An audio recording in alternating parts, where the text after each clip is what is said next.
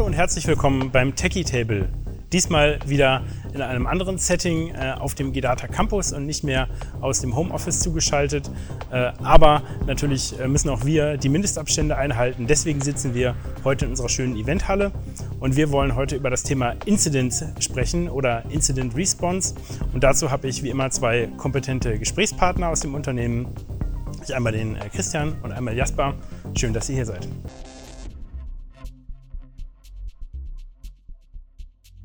Vielleicht schon gleich die erste Frage. Äh, Incident, Vorfall, IT-Sicherheitsvorfall, was muss man eigentlich darunter verstehen und ähm, was bedeutet das für so ein Unternehmen? Das ist immer so ein bisschen die Definitionsfrage. Ein Incident im Allgemeinen kann vielfältig sein, aber das Wort Incident, wie auch bei Incident Response, äh, verwenden wir schwerpunktmäßig oder wird in der IT-Security schwerpunktmäßig halt für einen IT-Sicherheitsvorfall als Synonym verwendet. Mhm.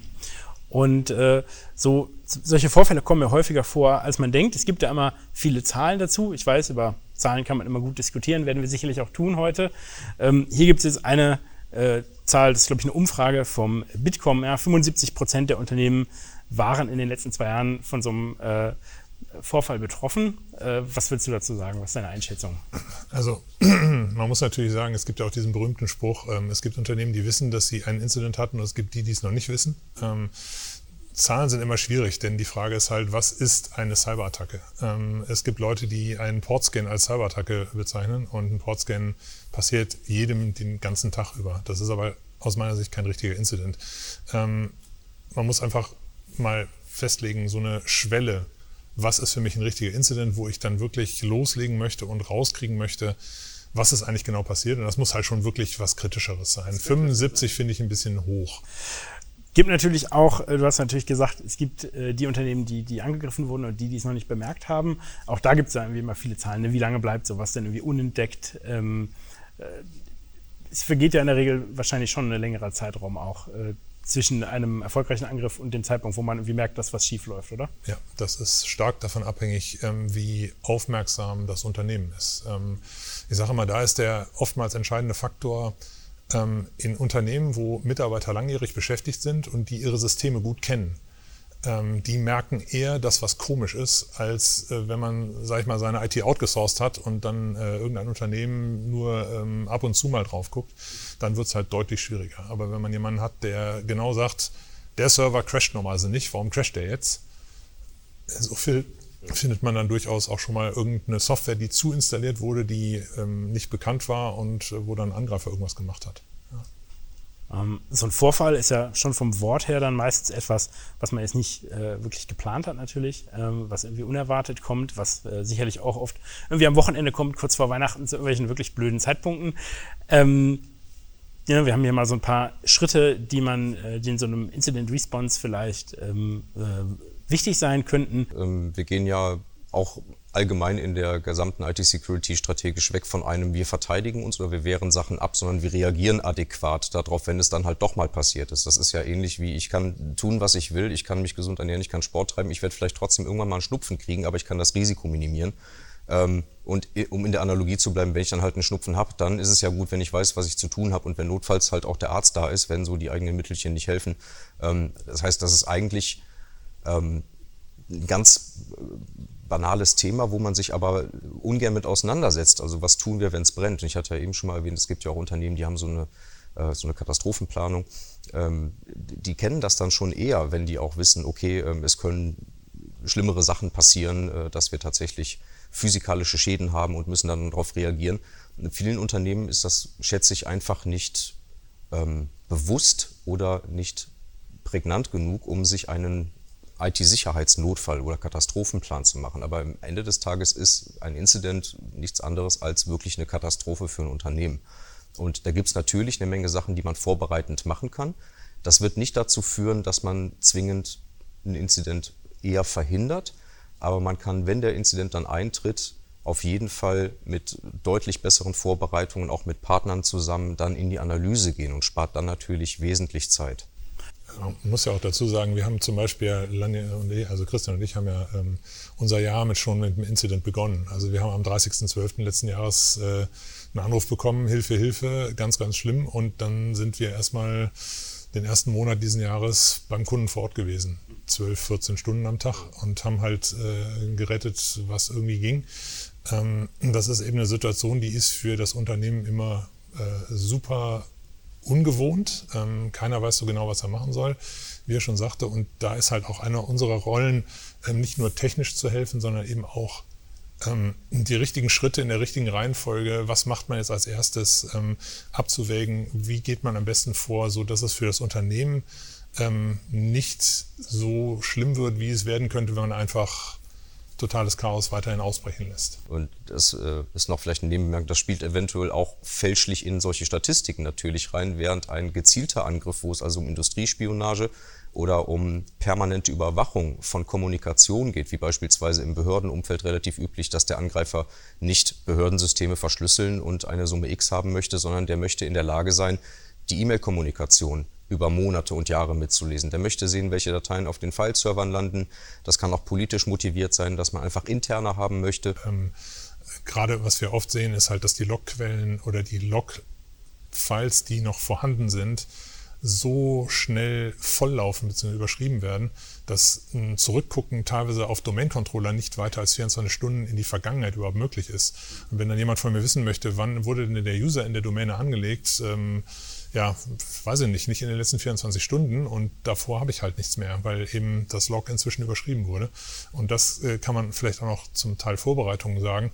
Ähm, ich habe zwei Tipps für Leute, die sich vorbereiten wollen. Das erste ist, stellt eure Logs vernünftig ein, sodass ihr mindestens mal eine Woche, besser einen Monat in die Vergangenheit gucken könnt. Und das andere ist, ihr solltet Backups haben. Und zwar solche, die nicht online sind. Denn äh, wir haben Angreifer gehabt, ähm, das war eben der Fall jetzt Anfang des Jahres, die haben auch die Backups gefunden.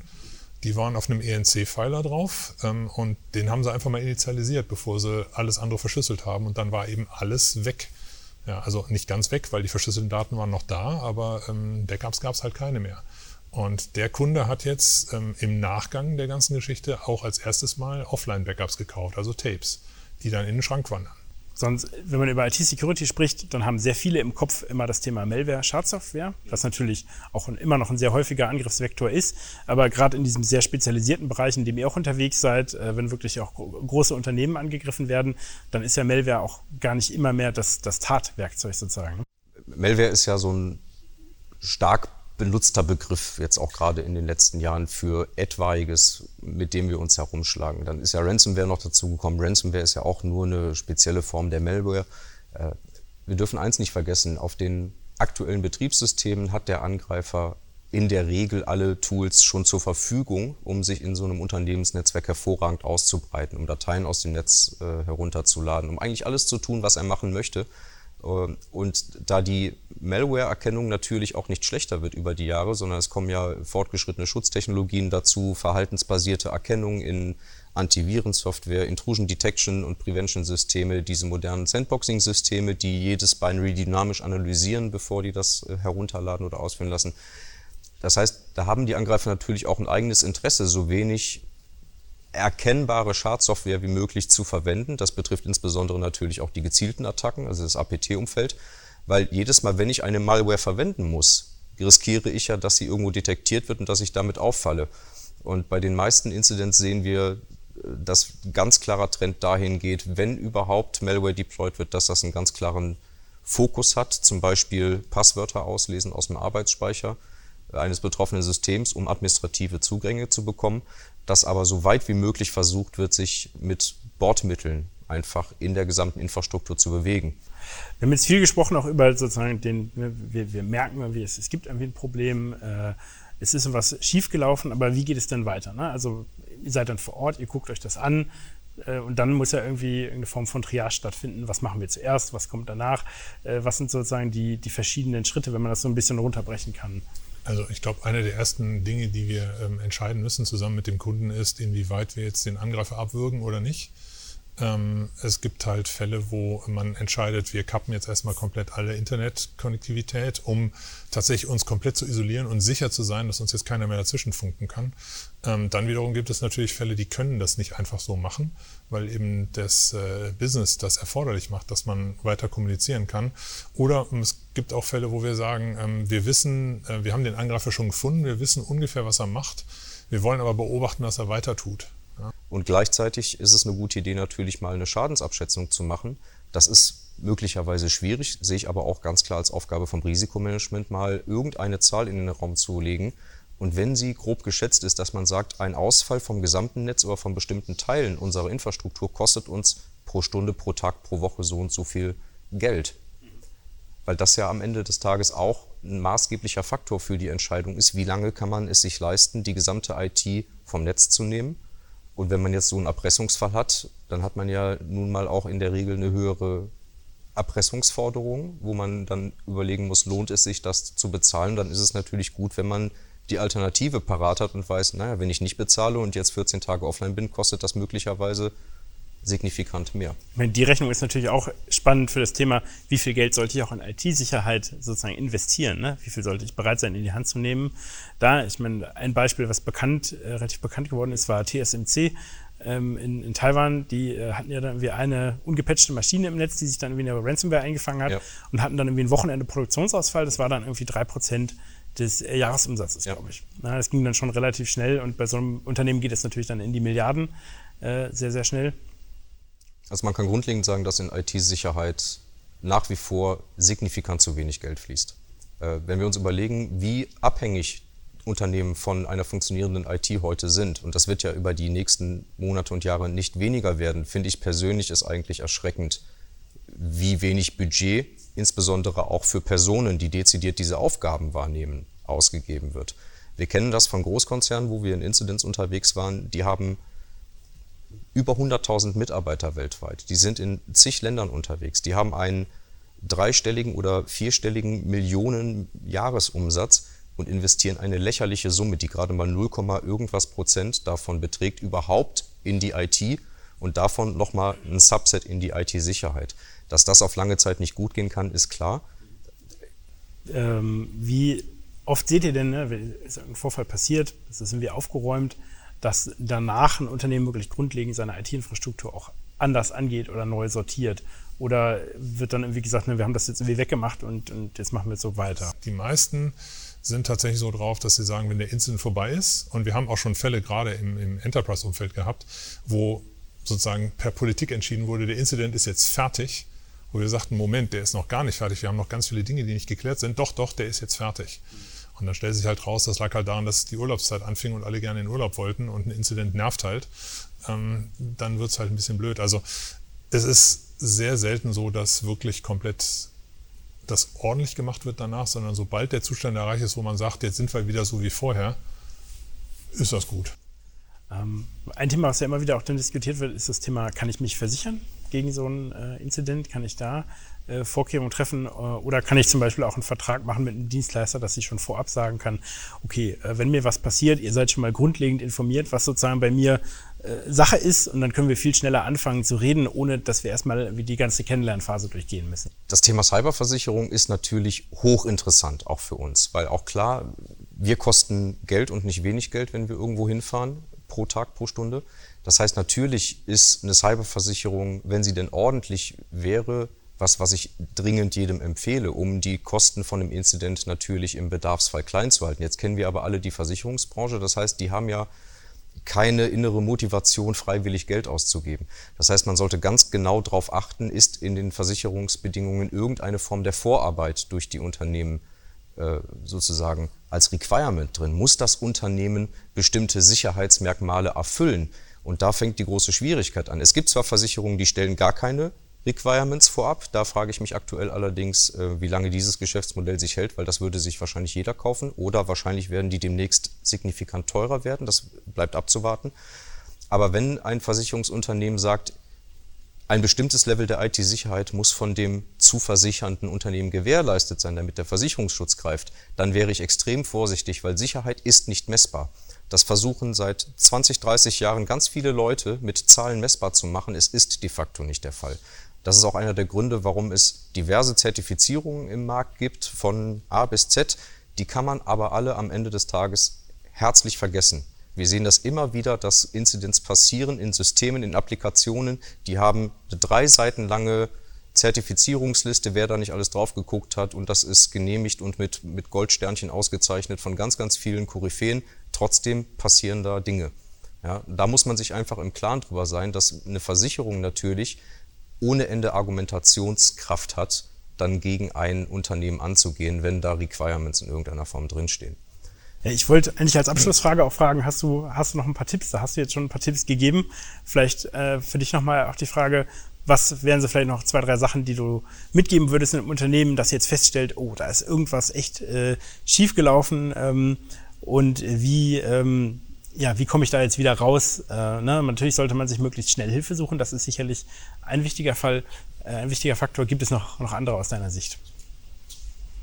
Du hast vollkommen recht, man sollte sich schnell Hilfe suchen. Was man aber nicht vergessen darf, bei vielen Unternehmen, auch gerade wenn Ransomware im Spiel ist, dann ist der Angreifer ja schon fertig. Da hat er sein Ziel erreicht.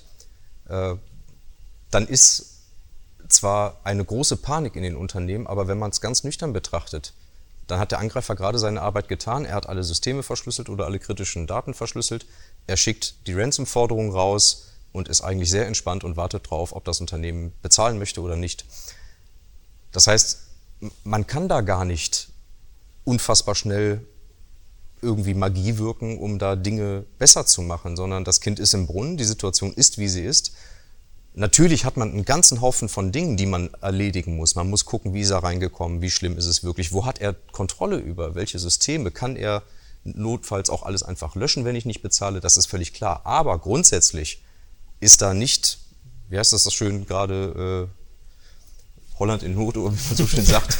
ja, weil da gibt es keinen akuten Handlungsbedarf, der jetzt also extrem zeitkritisch ist. Anders sieht das natürlich aus, wenn man merkt, ein Angreifer ist gerade aktiv in der Infrastruktur. Das kennen wir auch, dass uns Kunden anrufen, die sagen, ich habe hier ganz merkwürdiges Verhalten auf bestimmten Serversystemen äh, und wir sehen dann aktive Kommunikation aus dem Unternehmen heraus ins Internet irgendwo hin. Das ist natürlich ein völlig anderer Fall, wo man sagt, okay, da passiert gerade etwas aktiv, der Angreifer ist gerade aktiv oder auch bei den Spionagefällen und den gezielten Angriffen, wo ja, wo ja das Opferunternehmen regelrecht überwacht und ausspioniert wird von den Angreifergruppierungen. Da ist es natürlich eine andere Situation. Da geht es um Zeit. Das ist völlig klar, weil da geht ein Katz-und-Maus-Spiel los. Ähm, das heißt, das sollte man unterscheiden. Aber pauschal ist die Empfehlung erstmal ganz klar, ruhig durchatmen, Ruhe bewahren und erstmal überlegen, was man jetzt am sinnvollsten macht. Daraus kann man direkt eine Empfehlung ableiten. Wir haben viele Unternehmen, die benutzen für alles, was sie administrativ machen, ein Admin-Konto. Ja. Und keiner weiß mehr, wer war denn das jetzt eigentlich? Also ein Tipp aus unserer Sicht ist immer, benutzt für eure Administration eigene Admin-Konten, die namentlich bekannt sind. Das heißt, jeder Administrator ist ja auch ein normaler Benutzer im Unternehmen. Der liest seine E-Mails, der schreibt irgendwelche Word-Dokumente, der legt irgendwas auf dem File-Server ab. Dafür sollte er einen normalen User-Account haben. Er sollte für alles, was er administrativ macht, einen Admin-Account haben. Und wenn Domain-Administration ansteht, also wirklich der Kern vom Active Directory betroffen ist, ist es sinnvollerweise so, dass man auch dafür noch einen zusätzlichen Account hat. Das ist extrem lästig, weil äh, so ein Administrator ist ja auch ein bequemer Mensch. Aber es ist sehr, sehr sinnvoll, genau das so zu trennen. Dann können nämlich wir oder generell im täglichen Betrieb kann man auch sehr genau sagen, um zwei Uhr nachts hat der und der mit dem Account sich da und da eingeloggt. Dann kann man ihn fragen, hast du dich um zwei Uhr nachts da und da mit dem und dem Account eingeloggt? Dann sagt er, da habe ich geschlafen, da war ich im Urlaub, keine Ahnung. Dann ist das schon ein sehr, sehr gutes Kriterium, um zu sagen, das ist wahrscheinlich nicht legitim. Wenn es aber einen Account gibt, der heißt Admin mit dem Passwort Test und wir sehen das immer wieder, also jetzt nicht Test, aber komische Passwörter halt, ähm, also ganz beliebt ist übrigens der Unternehmensname als Admin-Passwort, das äh, mal dazu gesagt. Ähm, dann ist das natürlich ein Riesenproblem. Ich kann dann nicht mehr sagen, wer war das jetzt? War das legitim, war das nicht legitim? Ähm, da sollte eine gewisse Hygiene einfach äh, schon mal vorbereitend gemacht werden, auch wenn es nervt. Ja, danke. Ich denke, das war ein sehr schönes Schlusswort und äh, sehr guter äh, Tipp, einfach zum Ende, ganz praktisch. Äh, ja, ich bedanke mich für die Aufmerksamkeit. Ähm, hoffe, es hat gefallen. Ähm, wenn es äh, zum Thema Incident, Incident Response noch Fragen gibt, äh, nehmen wir das natürlich sehr gerne in den Kommentaren entgegen. Und sonst freuen wir uns natürlich äh, über ein Abo auf unseren Kanal, wenn ihr auch zukünftig hier ähm, über spannende Technikthemen informiert sein wollt. Danke.